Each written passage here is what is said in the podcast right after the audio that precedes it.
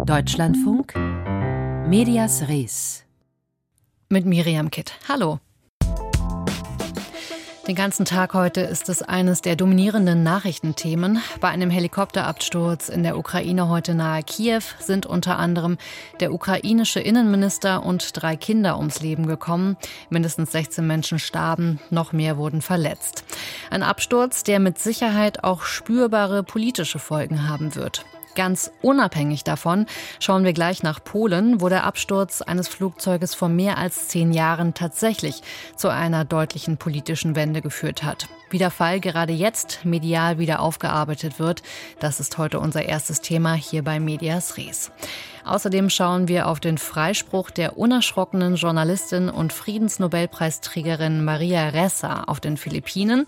Und wir gehen der Frage nach, ob der Chatbot GPT, der auf künstlicher Intelligenz basiert, nun Google-Konkurrenz machen kann.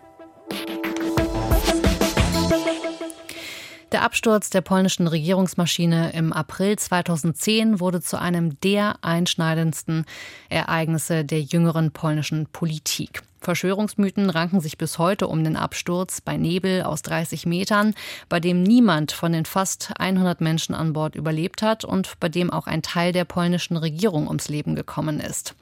Der Vorfall führte zu einem populistischen Schub innerhalb des politischen Gefüges und vor allem von Seiten der rechtskonservativen polnischen Peace-Partei.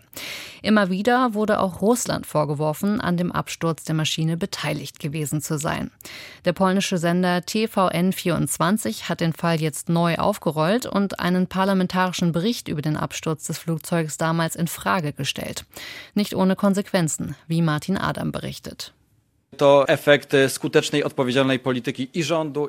Eine Pressekonferenz Anfang Januar. Nebeneinander stehen der Sprecher der Regierung, Piotr Müller, und der Sprecher der Partei PiS, Rafał Bochenik. Es geht um den teilstaatlichen Mineralölkonzern Orlen und die Frage, ob er über Monate künstlich die Benzinpreise hochgetrieben hat. Eine Journalistin des Fernsehsenders TVN24 meldet sich.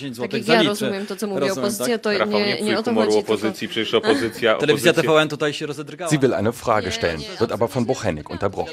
Sie setzt neu an, wird wieder unterbrochen, diesmal von Müller mit den Worten, wir kennen das ja, das Oppositionsfernsehen TVN, bitte sehr.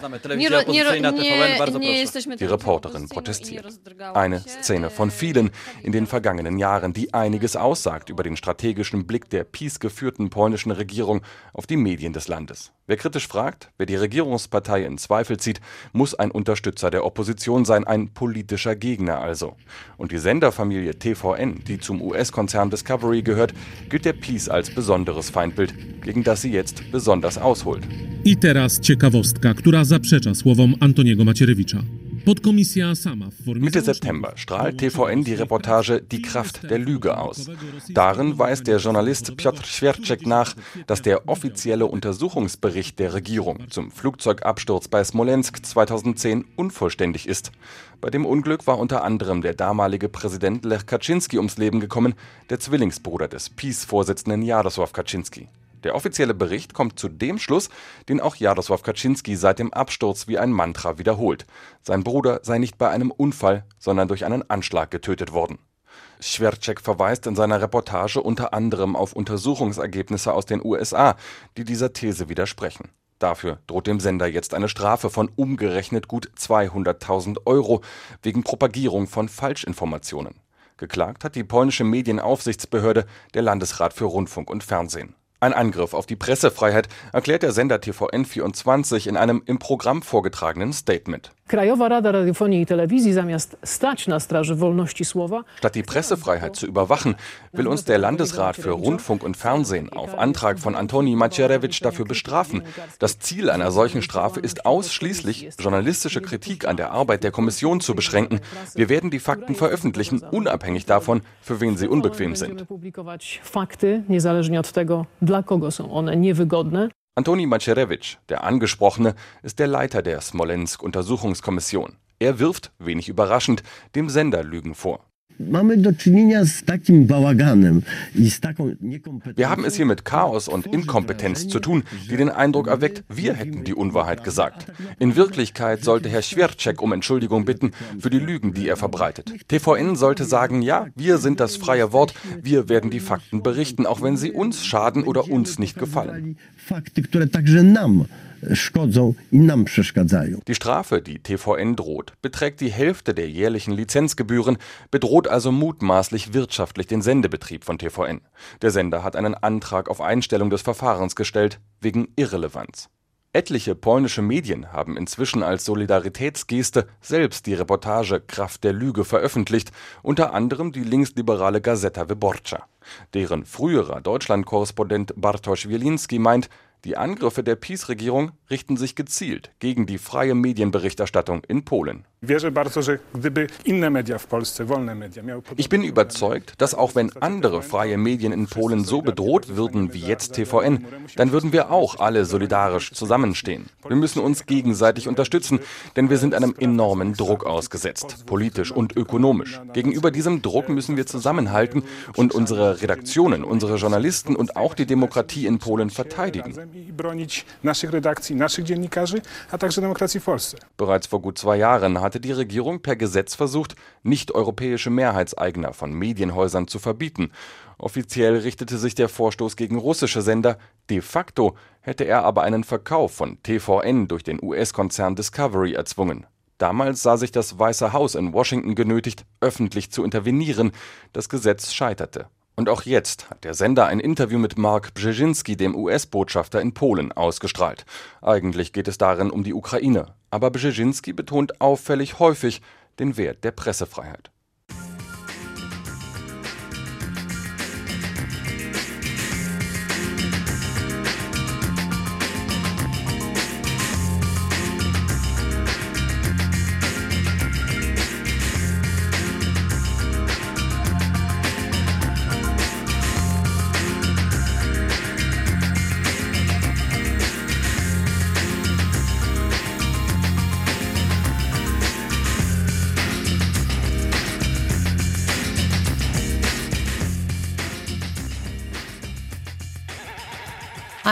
Philippinisches Gericht hat die Friedensnobelpreisträgerin Maria Ressa und ihre Internetzeitung Rappler vom Vorwurf der Steuerhinterziehung freigesprochen.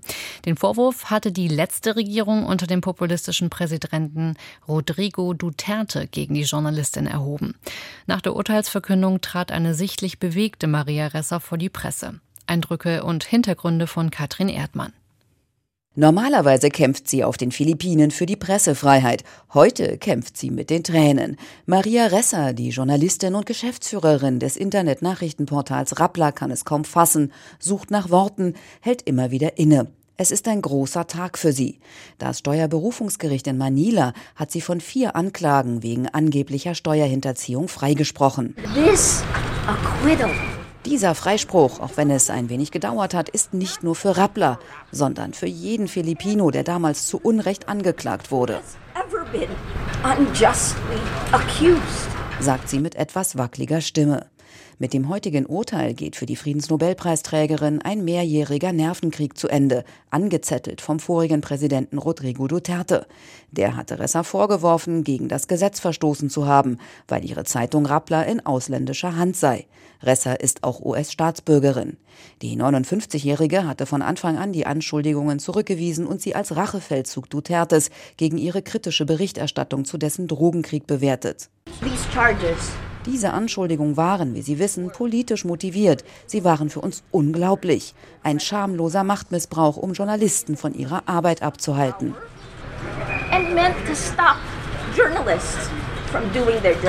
Dass sie das Ganze mehr mitgenommen hat, als sie hier vielleicht zugeben mag, kann jeder an diesem Tag sehen.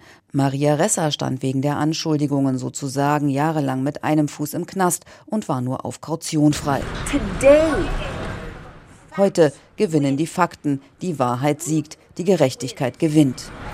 Justice wins sagt sie jetzt mit fester Stimme, bevor sie, dann doch lachend, ins Auto steigt und davonfährt.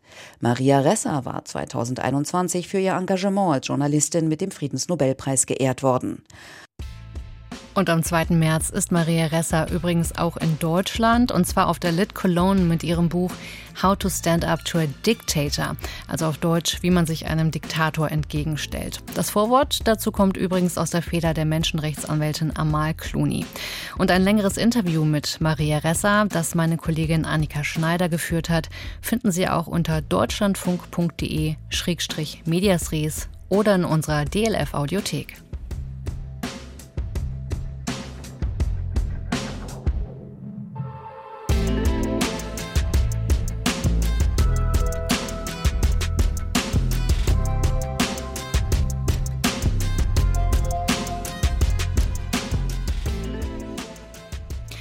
Seit Jahrzehnten wird das Wissen dieser Welt über ein zentrales Portal gefiltert und geordnet. Google ist mittlerweile synonym für die Suche im Internet an sich geworden.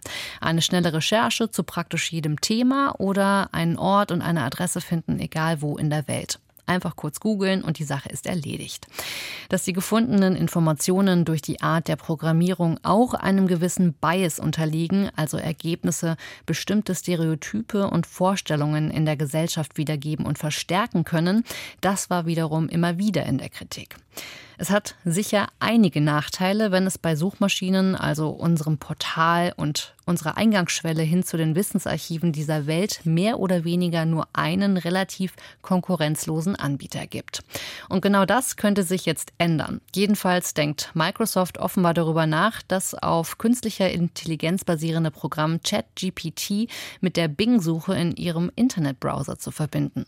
Ob sich Google wegen der aufkommenden Konkurrenz nun Gedanken machen muss, das berichtet Nils Dams. Microsofts oft belächelte Suchmaschine Bing könnte durch ChatGPT gewaltig mehr Power bekommen. Laut Medienberichten will Microsoft insgesamt 10 Milliarden Dollar in OpenAI stecken. Bingen wir dann, anstatt zu googeln? Bisher ist Google der unangefochtene Marktführer bei Suchmaschinen. Fragt man ChatGPT, welche die bessere Suchmaschine wäre, gibt es diese Antwort. Ich bin speziell dafür trainiert, auf natürliche Sprache basierende Anfragen zu verstehen und auf diese zu antworten, was möglicherweise in bestimmten Anwendungen nützlicher sein kann. Im Klartext, wenn wir was bei Google suchen, bekommen wir lange Listen mit Links angezeigt. Bei ChatGPT bekämen wir also möglichst konkrete Antworttexte. Texte auf unsere Suchfragen.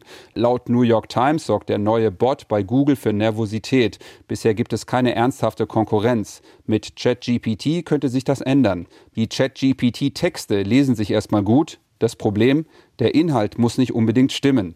Daraus macht OpenAI auch gar kein Hehl und schreibt, obwohl wir Sicherheitsvorkehrungen getroffen haben, kann das System gelegentlich falsche, irreführende, beleidigende oder voreingenommene Inhalte produzieren. Das könnte laut New York Times einer der Gründe sein, warum sich Google mit dieser Technologie bisher zurückgehalten hat. Denn auch der Konzern aus Mountain View entwickelt schon länger künstliche Intelligenzen. Ironischerweise basiert in Teilen auch ChatGPT auf einer Google-Entwicklung. Es könnte aber auch einen anderen Grund geben, warum Google seine Suchergebnisse zwar immer weiter verbessert, aber noch nicht auf Textantworten umgestellt hat. Geld. Google verdient Geld mit Werbeanzeigen. Wenn ChatGPT in Google eingebaut wird, könnte das das Geschäft mit Werbeanzeigen gefährden, uh, sagt der Tech-Journalist Kevin Rose im Podcast Hardfork. Vereinfacht gesagt, wenn eine Suchmaschine immer sofort die perfekte Antwort gibt, sucht man weniger. Dadurch werden möglicherweise weniger Werbeanzeigen geklickt. Wenn jemand eine Suchanfrage bei ChatGPT stellt, kostet das die Betreiber auch Geld. Die Rechenpower für diese aufwendigen Textantworten ist einfach höher als bei einer ganz normalen Google-Anfrage. Das kann sehr schnell Millionen Dollar am Tag kosten, um die Server im Hintergrund zu betreiben. Ich bin sehr gespannt, wie Microsoft das lösen will. Frage an die künstliche Intelligenz. Wie lange bleibt ChatGPT noch kostenlos? Es gibt keine Aussage darüber, wie lange es kostenlos bleiben wird.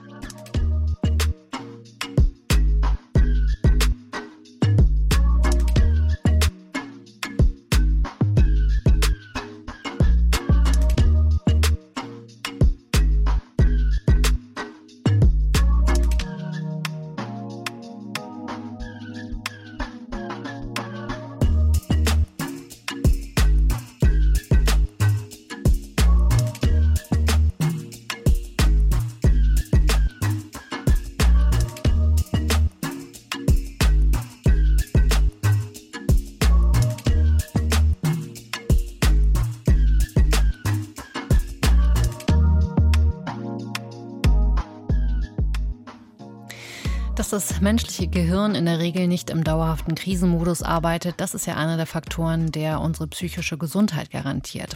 Aber wie gehen wir damit um, wenn genau dieser Mechanismus entscheidende, wichtige Themen von der Agenda rutschen lässt, die eigentlich weiter unsere Aufmerksamkeit verdient hätten? Ein jahrelanges Beispiel wäre da etwa die Klimakrise. Aktuell fällt es allerdings auch immer wieder auf, wenn es um den tobenden Krieg in der Ukraine geht oder die Proteste im Iran. Nicht was lange anhält, sondern was neu erscheint, scheint vielen von uns und auch den Medien im Reflex erst einmal wichtiger. Gedanken und Lösungsvorschläge dazu von unserer Kolumnistin Marina Weißband. Medias Res. Marina Weißband. Eines der wesentlichen Kriterien, ob etwas Nachrichtenwert hat oder nicht, ist neben Nähe, Tragweite, Prominenz und so weiter eben auch die Neuheit. Klar, wenn sich etwas neu ereignet oder es neue Entwicklungen gibt, kommt es in die Nachrichten. Aber was ist eigentlich mit den Geschichten, in denen sich scheinbar nichts neu entwickelt, die aber einfach anhalten und wichtig sind und Auswirkungen haben? Die Pflegekrise flammt immer wieder auf, wenn Infektionswellen hoch sind. Aber wenn die Nachrichten verstummen, gewinnt man den Eindruck, dass die Lage nun besser sei. Dabei bleiben überarbeitete Pflegekräfte, die sich und Patienten unwillkürlich in Gefahr bringen. Die Demonstrationen im Iran haben breite mediale Öffentlichkeit erfahren, bis sich eine gewisse Routine eingespielt hat. Irgendwann kann man immer nur noch dasselbe berichten. Heute wieder Proteste, wieder junge Menschen verhaftet, vergewaltigt, hingerichtet. Dabei ist die internationale Aufmerksamkeit das Einzige, was die Demonstrierenden halbwegs schützen kann. Oder der Krieg in der Ukraine. Immer dieselben Nachrichten. Hier etwas Gebiet befreit, hier Städte bombardiert, regelmäßig flammt eine Diskussion über Waffenlieferungen auf und die Bundesregierung erklärt, warum wir auf keinen Fall etwas liefern können, ehe wir es dann verspätet liefern. Natürlich rücken diese Nachrichten irgendwann in den Hintergrund. Aber ist das eine Abbildung der Wirklichkeit? Ich habe neulich mit meiner Familie in der Ukraine telefoniert. Zum ersten Mal hat meine Großtante geweint. Sie hat nie geweint, nicht seit der Krieg begonnen hat. Also was war hier die Neuheit, die einen Nachrichtenwert hätte? Nichts. Sie ist einfach müde, ausgezehrt von den Monaten der Angst und des Mangels und der Todesmeldungen. Es ist leicht für mich zu kritisieren, dass man dieses menschliche Leid irgendwann medial zur Seite schiebt, aber dann müsste ich mir vorwerfen lassen, dass ich viel anderes menschliches Leid nicht beachte, das ebenfalls geschieht. Und die Wahrheit ist, unser Gehirn ist einfach nicht darauf ausgelegt, ständig jede Krise auf dem Schirm zu haben. So können wir nicht leben. Ich habe insofern Verständnis dafür, dass Dinge nur dann in den Nachrichten eine Rolle spielen, wenn es aktive Eskalationen gibt. Wir müssen aber auch eines beachten.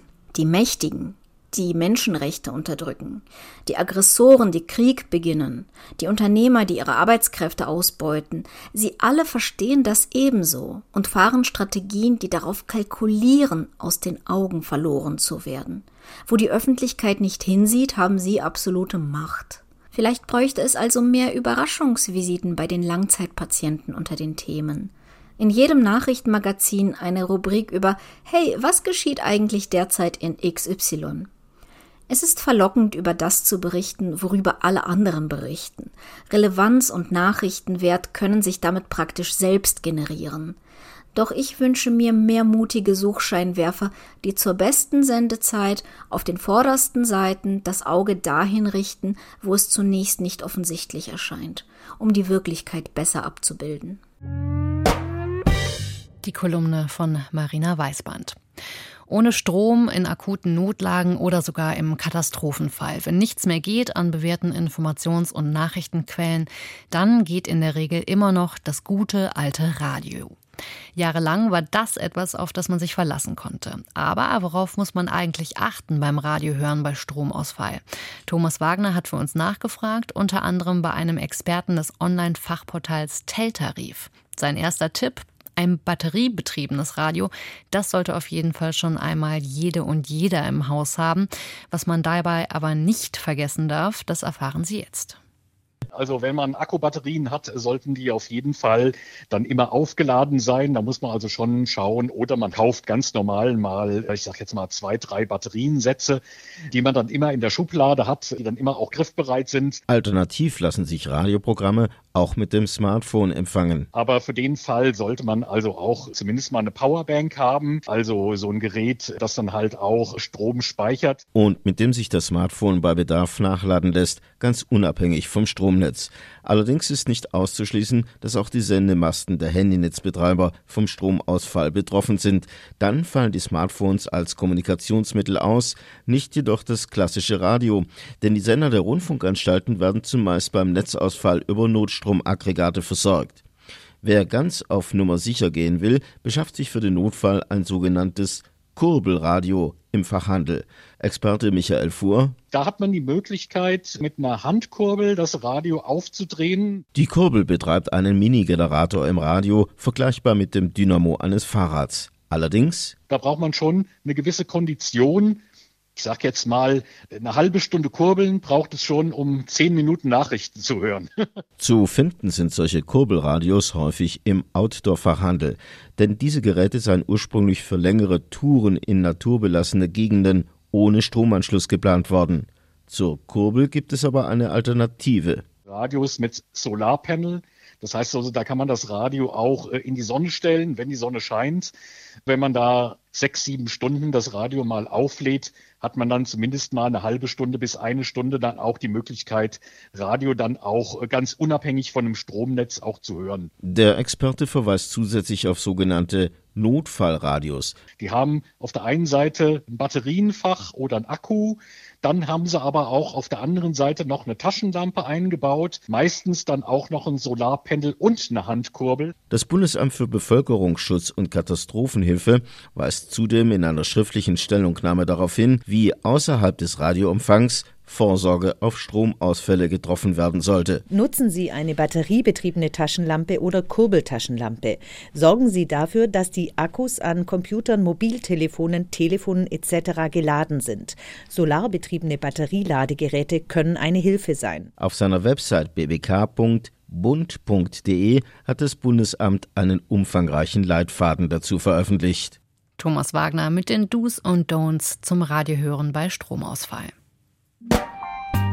Medias Res. Die Schlagzeile von morgen. Mein Name ist Mika Beuster und ich bin Digitalchef bei der Nassauischen Neuen Presse und beim Balburger Tageblatt. Also ein Thema, was bei uns ähm, ganz weit nach vorne kommt, ist das Thema einer Teilnehmerin der Demonstration in Lützerath. Die ist bei dem Psychologist for Future, also eine Psychologin. Sie hat da das Ganze anders erlebt, als es in den Medien dargestellt wurde. Und sie berichtet, dass es eine friedliche Demonstration war, die sehr viel von positiver äh, Energie geprägt war, dass man meint, dort tatsächlich tatsächlich Politik mit beeinflussen zu können. Die Medienberichterstattung, die sie danach erlebt hat, waren dann vor allen Dingen das, was wir im Fernsehen gesehen haben mit den Bildern Dorf, Lützerath, das geräumt wurde, Auseinandersetzungen zwischen Polizei und Demonstranten. Sie selber lehnt jede Gewalt ab und findet es schrecklich, dass am Ende ein Protest von Zehntausenden von Menschen medial doch auf ganz wenige Radikale ja, runter reduziert wird. Und das war's auch schon mit Medias Res für heute. All unsere Beiträge finden Sie online und zum Nachhören unter www.deutschlandfunk.de Schrägstrich Medias Res und natürlich in der DLF Audiothek. Nach den Nachrichten folgt der Büchermarkt und dort geht es dann unter anderem um freies Leben und Frauen in der Bohème, also an der Wende zum 20. Jahrhundert. Dazu dann gleich mehr im Büchermarkt mit Nora Karches. Ich sage viel Spaß beim Weiterhören und hier verabschiedet sich für das Team von Medias Res Miriam Kitt.